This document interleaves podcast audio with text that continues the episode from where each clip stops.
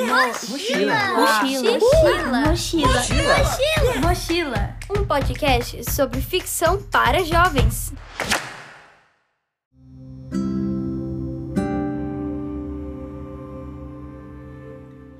Como é mergulhar no universo juvenil depois de ter escrito livros celebrados para o público adulto? Paula Fábio é a nossa convidada de hoje aqui no Mochila e pode responder a esta pergunta. Neste papo, eu, Caio Tosi, recebo esta querida escritora para conhecer os bastidores de No Corredor dos Cobogós.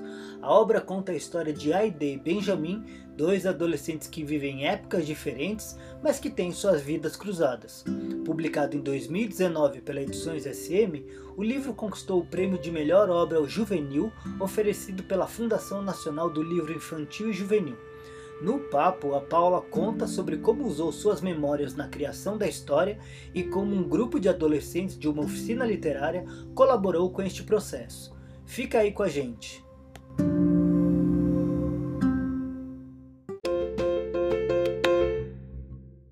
Estamos aqui com a Paula Fábio uh, nessa segunda temporada do podcast, onde estamos falando aqui é, da experiência de escrita de determinados livros juvenis. E hoje com a Paula vamos conversar sobre No Corredor dos Cobogós. Paula, é, muito, muito obrigado por ter aceito o convite, por estar aqui com a gente hoje. Eu que agradeço, Caio. Satisfação imensa. Obrigado. Paula, para a gente começar o nosso papo, eu sempre tenho pedido aí pro, pro, para a gente começar falando, até para as pessoas é, que talvez não conheçam o livro, para a gente contar um pouco sobre o que, que do, qual história que traz essa sua obra no Corredor dos Cobogós, que é publicada pela SM, Edições SM, né? E saiu em 2019. É isso, né, Paula? Então, esse livro conta a história de da Aide, né? Da Aide e do Benjamin.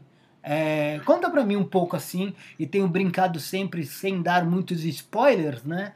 É, sobre o No Corredor dos Cobogós. Tá. Olha, difícil, sou a rainha dos spoilers. Livros.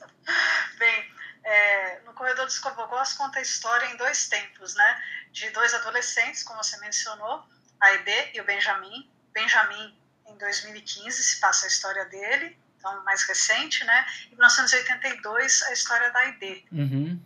Escreveu, ela escreveu um diário, né, em 1982, contando algumas aventuras que ela estava passando. E em 2015, o Benjamin ele toma posse desse diário, ele encontra esse diário no armário do apartamento de temporada de aluguel em Santos, né, onde ele está passando umas férias com a avó. E aí ele passa a ler o diário da Aide, conhecer a história dela, então nós lemos através da leitura dele, Sim. e ele também está passando pelas aventuras dele do, do momento, né? Então, a, algumas questões são parecidas dos dois, um pouquinho agora de spoiler, que é a Uhum. questão do relacionamento com os pais, né? Tanto ela quanto ele tem uma questão de separação dos pais. E aí a gente vai vendo também a, a diferença dos momentos, né? O que é ser um menino, um garoto em 2015, uma menina em 1982, que eles têm mais ou menos a mesma faixa etária, 11, 12 até 13 anos, mais ou menos. Sim. E Paula, ah, eu sempre, bom, sempre que leio uma obra, ah, e principalmente ah, obras que eu gosto, como é o caso do seu livro, eu fico imaginando, gosto de imaginar, pensar e saber de onde que surge a ideia do autor. E eu queria te aproveitar essa, esse papo para te perguntar de onde surgiu a ideia do deste livro, de, de criar, de escrever esse livro. Eu fiz uma pesquisa aí prévia para nossa entrevista e tem uma coisa que ah, surge aí de uma, de uma conversa eh, virtual que você teve, um contato que você teve com o, o- um crítico literário, Alfredo Monte, é isso, Paula? Conta para mim como foi isso. É isso. Eu acho que assim, não sei se para você também, Caio, no seu processo de criação, mas até nos livros adultos também acontece da mesma forma para mim. É, é uma miscelânea, né? Uma mistura de várias coisas que você vai colocando. A gente não sabe de onde vem muito, né? O que vem Então, assim, primeiro. Alguns pontos que a gente vai puxando e falar, isso aqui vem daqui, isso daqui vem de lá. Sim. Não é que tem um ponto exatamente, né? E até quando a gente, eu pelo menos assim, eu começo com um livro mais ou menos programado, que vai ser uma sinopse, né? Uhum. Ou montando o livro, mas assim na metade para o fim, às vezes ele muda um pouco, né? E a, você lembra de alguma coisa do seu passado, alguém te conta uma história e aí entra no livro, né? Mas respondendo mais diretamente o que você me perguntou sobre o Alfredo, sim, o Alfredo é, era um amigo de Facebook, uhum. meu, né? ele é um crítico literário e ele teve um, uma doença, né? Ela, que é a esclerose lateral amiotrófica, e quando ele começou a adoecer, eu era amiga apenas virtual dele e eu estava passando por um período de doença minha mesma, uhum. tava problemas. E a gente chegou a se corresponder porque ele estava fazendo alguns exames para saber o que estava acontecendo com ele e eu estava fazendo os exames para ver o que estava acontecendo comigo. Uhum. E assim, comigo, apesar dos sintomas serem meio sérios, eu acabei descobrindo e era algo relativamente simples e eu tratei. Sim. No caso dele não foi igual, né? não teve a mesma sorte, né? Então ele teve um diagnóstico mais difícil, mais complexo que o, que o meu e acabou se encaminhando para a morte, né? Uhum. E como é uma doença autoimune, no caso dele, e também degenerativa, eu cheguei à conclusão de que, puxa, ele é um amigo recente, que eu ia conhecer pessoalmente, que eu estava marcando de conhecê-lo pessoalmente. E aí eu pensei, puxa, quando eu for conhecê-lo, que ele mora em outra cidade, apesar de Santos ser aqui perto, e era São Vicente, na verdade, uhum. eu pensei, puxa, já vou encontrá-lo mais debilitado. E foi isso mesmo que aconteceu na minha primeira visita. Você né? chegou a, a, conhecer, a visitá-lo? Fui, fui visitá-lo duas vezes, até com uma outra escritora que também transita no infantil, que é a Maria Valéria Rezende. Sim, incrível. E aí nós fomos visitá-lo, porque, ela, porque a Maria Valéria é de Santos, né? Então eu fui de carro para Santos, peguei a Maria Valéria e a gente foi, fomos juntas para a casa do Alfredo Monte. Eu conheci, ele já estava bastante debilitado. Depois eu fiz uma outra visita, ele estava mais debilitado ainda, ele estava de cama. E eu até li uns trechos do Corredor dos Cobogós quando ele ainda estava em, em, inédito, né? Os uhum. originais. Eu li uns trechos para ele, ele ouviu e tal, e eu comentei o que ia ser mais ou menos. Que eu quis criar uma amizade, que a Ed, ela, a menina da história, ela tem uma amizade com um cara mais velho, que é o Michel, né? Uhum. Um cara mais artista, assim. Então foi um jeito de contemplar a minha amizade com ele que não deu tempo da gente vivenciar plenamente. Sim. E aí, e, e, e, e o fato da. O livro se passa na cidade de Santos. Tem alguma coisa. É, é, é, essa foi uma escolha porque o Alfredo era de Santos? Como que foi? Porque você também tem um negócio de ter passado as férias nessa cidade litorânea aqui de São Paulo, uhum. né? Como que Santos surge aí no meio? Que, fazendo um parênteses, Paulo, eu, assim, eu, eu frequento muito Santos desde criança, e às vezes, quando, ultimamente, que eu, que eu enfim, agora tenho uma filha pequena, é, a gente vai passear em Santos, eu, a Renata e a Maria, e, e, aquela paisagem é incrível. Eu sempre penso, gente, alguém, ninguém fez um livro com essa paisagem de Santos, tudo mais. Aí veio a Paula e fez. E aí eu sempre fico curioso, assim, porque eu acho que é uma, uma cidade que é uma, uma, uma bela paisagem para uma, uma aventura literária ainda mais juvenil, como você fez. É, então, o Santos marcou muito, né? É, adolescência, infância. É, eu ia com os meus pais passar férias em Santos, e geralmente em, em apartamentos alugados. Uhum a gente não tinha apartamento lá, então a gente alugava um apartamento e ia. Então, esse litoral mais próximo de São Paulo, né? de Santos, São Vicente, Guarujá. Sim. Mas Santos me marcou bastante, tanto que na dedicatória do livro, se você me permitir, eu vou ler aqui. Por favor. E aí amarra um pouco isso que eu falo, ó, para o Alfredo Monte, eu imaginei essa amizade. Para a cidade de Santos, eu criei essas férias que me haviam sido roubadas. Uhum alunos da MF Fernando de Azevedo, eu reinventei essa história. O, os então, alunos a gente vai falar daqui a pouco. É, mas e, e, Desculpa te cortar, mas é que só para pegar o gancho. É, e que, por que, que as férias foram roubadas? Conta para mim. Exatamente. Então aqui está o tripé, né? O Alfredo, as crianças da escola que a gente vai falar já já. Sim. E essas férias que foram roubadas. Porque isso, na verdade, é uma história bem de adulto, bem triste, mas eu era criança. Uhum. Eu tinha acho que sete anos, mais ou menos, e na verdade foi a primeira vez que eu vi o mar. A primeira vez que eu fui para a praia foi em Santos. Uhum. Eu tinha uns sete anos. E eu fui com os, com os, meus pais, né, com a minha mãe, e a gente alugou um apartamento ali no Gonzaga, onde passa boa parte da história, onde a menina mora, né, tá. a ideia da mãe. E a gente alugou um apartamento ali no Gonzaga e eu fiquei com a minha mãe lá. Então, de segunda a sexta eu ficava com a minha mãe. Meu pai descia no final de semana porque ele trabalhava, né, Sim. em São Paulo. Ele não pegou férias naquele ano, naquele mês. E a minha mãe, ela ficou super doente, ela teve uma doença bastante séria que permeia até minha literatura adulta. Uhum. Esse fato teve, por isso eu fiquei tão é, enternecida por saber que ele tinha esclerose lateral amiotrófica, porque minha mãe teve esclerose múltipla. Uhum. É uma doença autoimune parecida também, Sim. né, com o que o Alfredo teve. E em 1977, eu tinha sete anos, e eu fui lá, e junto com a minha mãe. E ela teve a primeira crise, o primeiro surto de esclerose múltipla nesse apartamento. Uhum. E aí a gente não sabia o que era, porque a gente só foi descobrir em 1983, mais para frente. Ah, aí a gente, ela teve uma crise muito séria, ela ficou muito doente e ela passou essas férias que a gente alugou, ela passou 15 dias deitada no sofá lá. Uhum. E, além de tudo, é, foi um mês que choveu bastante e aí o prédio estava vazio, porque é um prédio de apartamento para temporada. Sim. E eu não lembro exatamente o mês que era, mas não era alta temporada.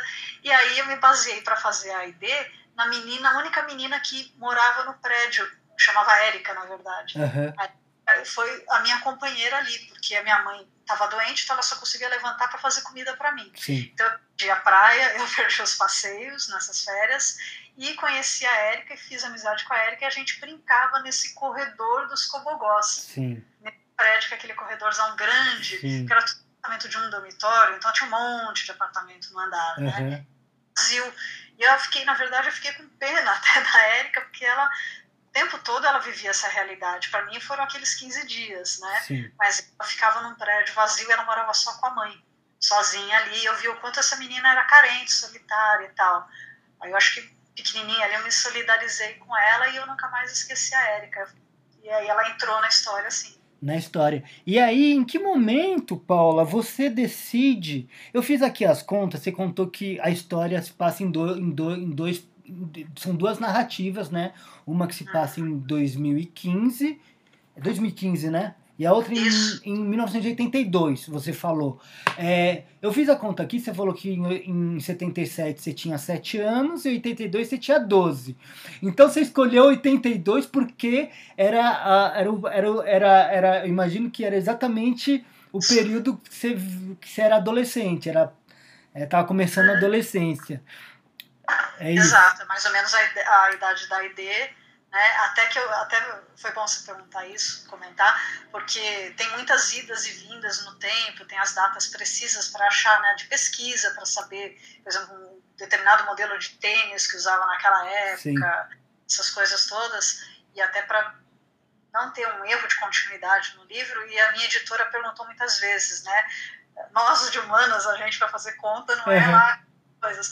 Mas enfim, aí ela falou assim, puxa, mas essa data tá certa, então ela ficava fazendo as contas, né, o tempo todo. Eu falei, fica fria, porque eu nasci, eu, eu tinha, eu nasci em 70, a conta para mim é redonda, em 82 eu tinha 12, e todas as contas batem com a minha idade, então não, vai ter erro de Eu- conta. Você lembrava de tudo. É, eu falei, então vai dar certo. Mas em que momento aí, quando você estava no seu processo criativo, você, você falou assim, puxa, eu vou criar essa história em dois tempos. Como que foi esse seu processo cri- criativo, Paula? Como que se deu aí pra você falar, puxa, essa história vai acontecer hoje, nos dias atuais, né? Recentemente, naquela época, esses personagens vão se relacionar. Como, como que foi? Ah, então, isso aí foi, foi entrar naquele terceiro item das crianças Sim. da. Então vamos, vamos, vamos introduzir. Você podemos já falar. Então, na verdade, quando você tava resolveu aí escrever um, um juvenil, tava com esse projeto, enfim, você, era uma época que você estava também dando uma oficina literária, é isso, né, para jovens. Como, como que como, como que era essa oficina e como que isso se mistura à história do livro? Ah, legal. Então, essa oficina, era, eram duas coisas. Era uma oficina literária de criação para adolescentes e também era um clube de leitura. Né? Então, isso foi uma iniciativa do SESC, eu fui contratada pelo SESC, SESC Itaquera, tá. e eles faziam essas atividades em algumas escolas, uhum. né?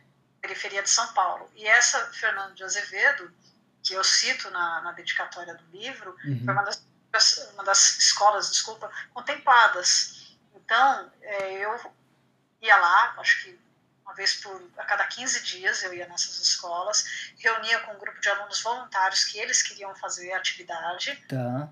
Eram muitos, e era bem legal, e eles tinham mais ou menos entre 11 a 14 anos. Tinha toda o Fundamental 2, né, era todos eles que participavam. E isso aconteceu durante dois anos, né, seguidos essa atividade. E a gente alternava. A oficina, a gente escrevia livros, contos, eles escreveram até um, um livro que é o romance em conjunto, todos eles. Que legal. E tudo, junto comigo, foi bem gostoso. E a gente também leu alguns livros, né, que o SESC tem esse lance de comprar um livro e dar para os alunos de lá. Uhum. Eram dois livros, né, falando do Carrascosa, um outro da Lígia Bojunga, que a gente leu juntos. Tá. Então a gente comentava, como todo clube de leitura. Até que chegou o dia que eles falaram assim: quando que você vai escrever um livro pra gente? Uhum. Ah, você foi provocada. É, fui provocada. E eles falaram assim: aí, escritora, quando que você vai escrever um livro pra gente, pra nossa faixa etária? Que demais. Eu falei, eu falei já tô começando.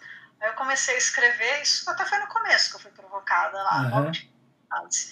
E aí foi muito legal e eu pensei, puxa, é, vou, vou, passar a história em 2015, que isso aconteceu em 2015. Tá. Que eu estava ensinando para eles 2015 e 2016.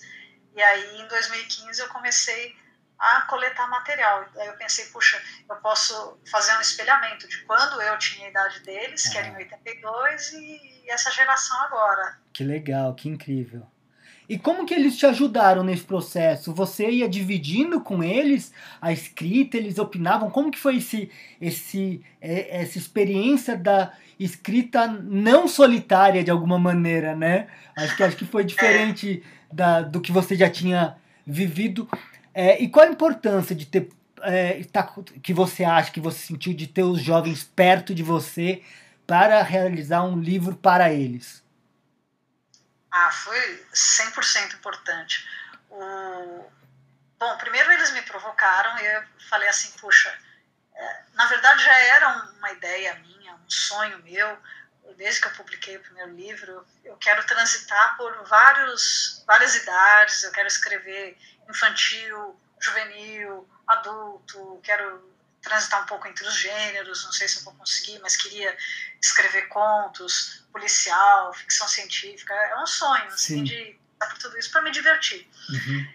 E, enfim, daí eu falei, ótimo, então se eles já me provocaram, eu vou começar por esse, né? Uhum. Mas juvenil para a idade deles. E que é uma idade que eu adoro, que eu gosto muito de falar. Inclusive, quando eu lancei o primeiro livro adulto meu, O Desnorteio, aconteceu da primeira galera que me chamou para falar, foi numa escola no, no Oswald de Andrade, uhum. que era já do, do ensino médio, né?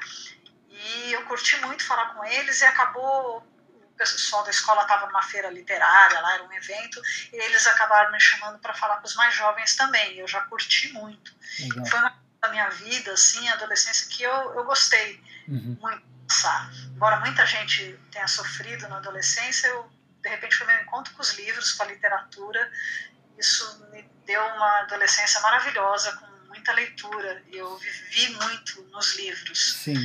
Bom, então já era uma ideia, né? E aí, estando com eles, eu fui apresentando. Eu começava a escrever, eu falei, mas é complicado você sair de uma literatura adulta e partir para uma juvenil, uhum. né? Embora eu tenha cultivado a leitura do juvenil e ainda cultivo, porque Sim. eu curto. E aí eu comecei a mostrar para eles, eles começavam a me corrigir. Eu lia, levava para eles, depois que a gente fazia a nossa atividade, a gente reservava uns minutos no final, ou às vezes eles estavam tão ansiosos que eles me interrompiam e falavam assim, ai, lê um trecho do seu livro. Uhum. Aí eu lia, e eles, eles curtiram muito e foram me corrigindo. Falaram assim, ah, essa parte está muito para criança, ou essa parte está muito para adulto. Legal, que legal. Muda a linguagem, muda o tom, não sei o quê. Ah, põe uma pitada de não sei o quê. Vai ter, vai ter amor, vai ter história de amor, vai ter isso, vai ter aquilo. Então, conforme eles iam me cutucando, eu fui mexendo no livro. Uhum. Que... Ajudaram 100%. Que baita oportunidade, hein, Paula? Ter, ter consultores tão perto, né? É, e tão verdadeiros. E tão né? verdadeiros, e tão verdadeiros. E o que, que você aprende, assim, de modo geral aí?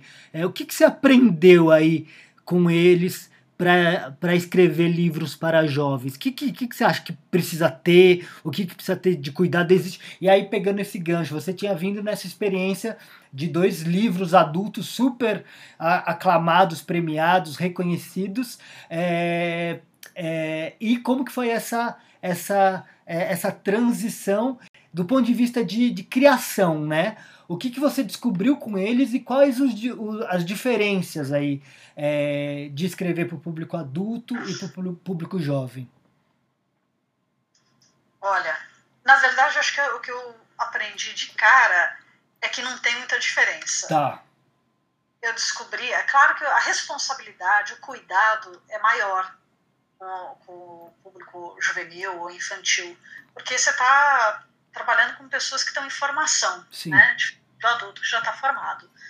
Então tem essa preocupação. Essa, para mim, por enquanto, é o que eu percebi de, Uhum. de mas é, quanto à criação mesmo artística, do que ser um trabalho que você, uma leitura que você vai fazer e vai gostar, é igual. Eu percebi que aquilo que o adulto gosta é o que o, a criança gosta e o jovem gosta. Se um texto funciona para a criança, ele vai funcionar para o adulto e do adulto para a criança também. Então, o livro que eu, Paula, a minha idade atual, adulta, se eu ler um livro infantil e eu curtir, é, significa que a criança também vai curtir. Sim, é, eu sempre penso que os, quando a gente pensa em livro infantil ou juvenil, eu sempre penso que a, a partir de, né, não é só para aquele público, é a partir daquele, daquela idade, É. né? É isso que eu percebi. Quando esse grupo ele era um pouco heterogêneo, porque tinha criança de 11, de 14, e nessa idade faz muita diferença. Sim, sim. assim, né? Ah, eu percebi que, que na hora de se ler alguma coisa, das coisas que eles curtiam de leitura, é, esse, esse lance ficava mais nuançado, sabe? Ficava. Às vezes o menino de 11 gostava da mesma coisa de 14. Se fosse uma coisa de qualidade ou criativa, interessante, e que falasse com o universo deles, eles iam gostar independentemente da idade. Então a gente via que a gente gostava das coisas de forma igual, até quando a gente fazia o clube de leitura também. Sim. E eles, e eles, e como que foi, foi a relação deles é, é, com esse contato é, de um universo dos anos 80 que você estava trazendo? Teve alguma situação curiosa? Como que eles se relacionaram com esse outro tempo da sua adolescência? Ah, então, eles riram um pouco, eles achavam meio cafona. A gente ri, né? Hoje a gente ri também, né? Então eles riram um pouco também, é, algumas coisas é, eles perceberam que havia uma igualdade que con- continuava e tipo assim a menina, por exemplo, né, dando um spoilerzinho, a Aide, ela é um pouco mais presa, né, em 1982, mas aí as meninas também chegaram à conclusão que elas continuam um pouco presas Uhum, tem muita gente de na periferia que é evangélica sim. então também tem menos é, liberdade e tal para sair como um garoto. Algumas coisas permanecem, algumas coisas de moda não. É, mas assim o básico assim a, a escola é uma coisa muito forte para eles, então a escola diz muito para eles, é mesmo sendo a escola da IB em 82 que tem episódio na biblioteca e tudo essas coisas eles se identificam bastante. Então a escola é uma coisa que é um ponto de união forte. Mas eles é, também eles tomam susto. Tem partes assim no livro que eles falam, puxa, mas tal coisa é para adulto. Daí eu Uhum. comentar, é, mas também vamos ver, vocês leem livro tal agora, atual, né? E tem isso e tem aquilo. Isso é para adulto? Eles falam assim, nossa, é, é que é, é, forte mesmo, né? Eles brincavam assim, às vezes acontece. E até nos livros que a gente leu em conjunto, eles acabavam sempre gostando daqueles que tinham até tema mais pesado. Uhum. Ficava isso, que não era só assim leveza, né? Então, se você coloca uma separação dos pais ou uma doença, que são coisas que acontecem na vida deles sim, no dia a dia. Sim. Né? Então, eles a, princípio se assustam, mas depois eles curtem aquilo, eles comentam, é algo que tem significado para eles. E, e uh, no Corredor dos Cobogós também, em determinada parte do livro, a, a história né, sai de Santos e vai para aquela região de Cubatão, né? Que aí você também traz uma questão é, daquele momento de, dos anos 80, onde a, a, era uma cidade é, com uma questão da, da poluição muito forte. É, e acho que a, e quando você coloca isso no livro, você também traz um tema para ser de alguma maneira discutido, não que seja o objetivo, mas a gente sabe que uh, os livros juvenis também, uh, por, talvez por serem usados em escola e tudo mais, abrem a porta para diversas discussões de, de assuntos e tal que, que, que surgem na história. Como que, como que a história acabou indo para esse universo, trouxe essa, essa situação aí de Cubatão e da poluição lá naquele, na década de 80 e como que foi a sua pesquisa para falar sobre aquele, aquela, aquele cenário? Ah, então, ah, aconteceu que eu queria que tivesse um casarão misterioso né, na, na história que tem essa parte que está relacionado com Cubatão. E aí eu cismei que tinha, não sei se isso é memória, se é invenção, aonde que se mistura ambas as coisas, que havia um casarão na serra. Uhum. E aí eu fui pesquisar pela internet. E aí eu descobri que tinha mesmo, e tinha, tem até dois e tal, e eu fui vendo, aí eu comecei a misturar a história com ficção, e aí que eu lembrei, nessa hora que eu lembrei de Cubatão e essa questão ambiental, uhum. pesquisando esses, esses casarões. E um deles tinha a ver com a questão ambiental também. Tá. Eu não vou agora contar a história direito, mas ele foi até abandonado, não sei se era alguma coisa do governo, da Sabesp, do que era, e ficou abandonado. Eu consegui até a foto dele ainda hoje. Uhum. E aí eu fui investigando, fui vendo as coisas que aconteceram conforme é, a data que esse casarão foi fechado, que isso tinha a ver com as questões ecológicas, também a daquela empresa, a Ródia, sabe, Ródia? Sim. Tudo que, que ela aconteceu em volta dela, ela abriu um lado promissor, Fabril, por isso que tem o, o bairro Fabril, uhum. que o feliz quer trabalhar nas fábricas, mas isso aí foi um tiro pela culatra, porque foi uma situação bastante ruim, a Ródia sofreu muitos processos e tal. Então teve toda essa questão e muita gente que se organizou e a gente tinha é, o, a questão durou anos, né, a questão ambiental de Cubatão, mas aconteceu muito durante a ditadura. Uhum. Foi se estendendo e o que aconteceu de pior foi na época do livro, um pouquinho depois, 82, 83, 84, Sim. que teve o lance da Vila Paris e tal. E, então, isso também, por isso que o livro quis tratar um pouquinho de ditadura, né? Uhum. De, então, isso mais ou menos porque estava vinculado com a questão ambiental. Então, essa pesquisa minha via internet acabou trazendo a questão de Cubatão. E aí, até esse um capítulo que, que eu falo das árvores que estavam sem as copas, parecia um paliteiro, né? Uhum. Livro, capítulo que eu li para os garotos, porque eu também não li o livro inteiro, não deu tempo de ler tudo, né? Eles acabaram conhecendo alguns fragmentos do livro. E nesse momento, né, na, na sala de aula, eles lembraram, relacionaram imediatamente. Eles falaram assim, puxa, é, eles ouviram falar de Cubatão, alguns já conheceram quando desceram para Santos com os pais, ou Praia Grande, enfim, para onde eles foram, eles viram ou ouviram falar. Mas eles imediatamente relacionaram com a Amazônia, uhum. conforme eles estavam estudando também, com outras disciplinas. Eles falaram assim, é, puxa, continua, né? Eu falei, é, uhum. é parece sem fim. Então, foi tudo meio misturado, tudo foi, foi aparecendo. Conforme eu pesquisava, eh, aparecendo as coisas, eu levava para eles, eles me traziam alguma coisa, e foi tudo junto e misturado. Entendi, entendi. Ô Paulo, e agora você tem ah, algum projeto encaminhado, desejo aí para continuar escrevendo aí para o público jovem? Como que tá as suas ideias para esse público? Ah, então, público jovem, eu tenho uma ideia na cabeça que é um projeto vinculado a alguma coisa na escola. A escola vai ser o ponto onde vai se passar a história, porque foi algo que, que é importante na vida de todos nós. Eu sei que já é até bastante explorado na literatura, mas vamos explorar mais um pouco. Lógico. Não? E assim, pelo, vou procurar dar um novo viés, ou melhor viés que eu puder, que vai ser o meu viés, né? Sim. Enfim, e é um ponto que foi muito importante que eu percebi nas leituras com as crianças, é um ponto que é muito forte que eu posso dominar para escrever, mas ainda não sei exatamente o que. Uhum. Nesse momento estou escrevendo um livro adulto, Uhum. então estou bem mergulhada no adulto e eu deixei assim, sabe, no Word uma pastinha Sim. nome, mais ou menos alguma coisa que eu queira fazer, mas ainda está muito, muito vago. E, o, e para a gente finalizar o nosso papo, a gente não pode deixar de falar que esse livro, No Corredor dos Cobogós, publicado pela Edições SM, na coleção Barco a Vapor, super reconhecida, conhecida, é, esse livro acabou sendo selecionado como o livro juvenil do ano no, em 2020, né, pela Finilige. Como que foi isso para você, Paula? Olha, foi um, um susto, um espanto. Fiquei muito feliz.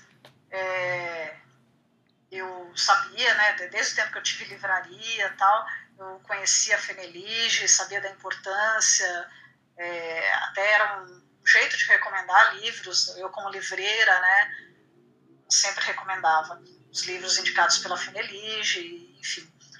Posso só, só para a gente contextualizar aí, pra- talvez para um ouvinte que não saiba o que é a Finilige, é a Fundação Nacional do Livro Infantil e Juvenil, né, que ah, anualmente premia, ah, é, seleciona obras para um, um, cat- um catálogo né, de acervo básico e super recomendável e também premia o- os melhores livros que eles consideram né, em, deter- no, em determinado ano, no ano ah, o ano anterior de publicação. É isso, só para contextualizar, porque a gente às vezes fica Sim. falando Finilige, Finilige, e talvez tenha gente que não saiba o que, que é.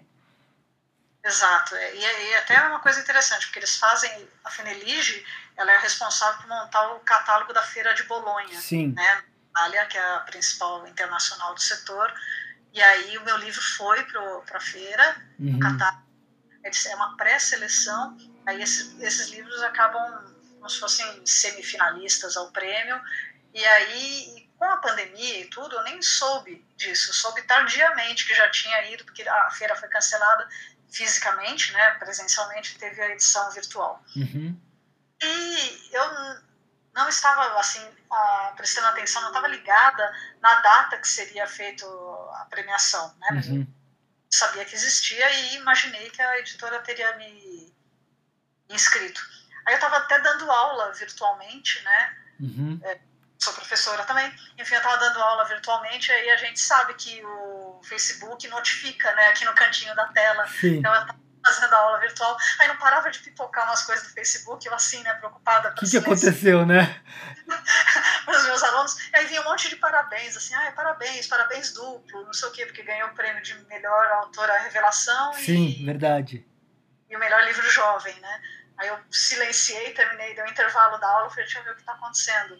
Aí que eu vi, eu não esperava que ia ser naquela hora, né, naquele mês, né, naquele período, e aí eu vi que eu tinha ganho o prêmio. Fiquei muito feliz, muito Que feliz. maravilha. Muito, muito legal. Enfim, sempre é bom um prêmio. Sim, sim. Legal demais, Paula, que esse livro continue te dando muitas alegrias e alegrias também para quem ah, lê ah, essa história linda que você escreveu. Eu queria agradecer imensamente por esse papo que a gente teve. Muito, muito obrigado. Ah, e foi muito, muito legal ter você aqui no podcast, Paula. Caio, eu que agradeço de novo. Muito feliz de estar aqui conversando com você. Grande amigo, grande escritor. Muito feliz de ter cruzado com você pela vida. Eu também tenho essa alegria enorme, Paula. Obrigado mesmo. E a gente vai se falando. Um abraço. Outro, tchau.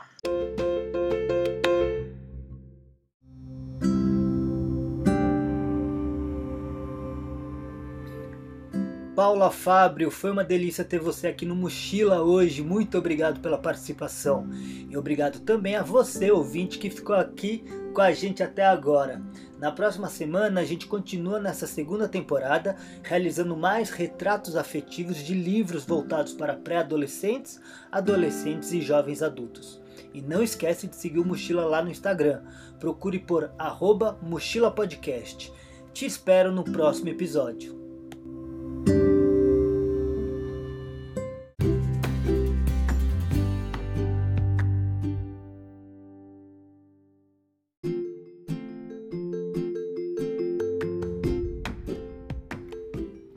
E ao final de cada episódio, eu agradeço os amigos e parceiros que ajudaram de alguma forma na realização deste podcast. Então, o meu muito obrigado para Bihel, que é o responsável pela nossa marca, para o João Amódio, que criou a vinheta que abre e encerra nossos programas, para o Chico Aleixo, que cuidou da mixagem da vinheta, e também o agradecimento a Renata Bortoleto, Renata Malhoca, Daniel Júnior, Anderson Costa, Felipe Parra, Mauro Palácios, Felipe Camargo e Oscar Garcia, que disponibilizaram seu tempo e conhecimento em conversas que me ajudaram a criar e formatar este projeto.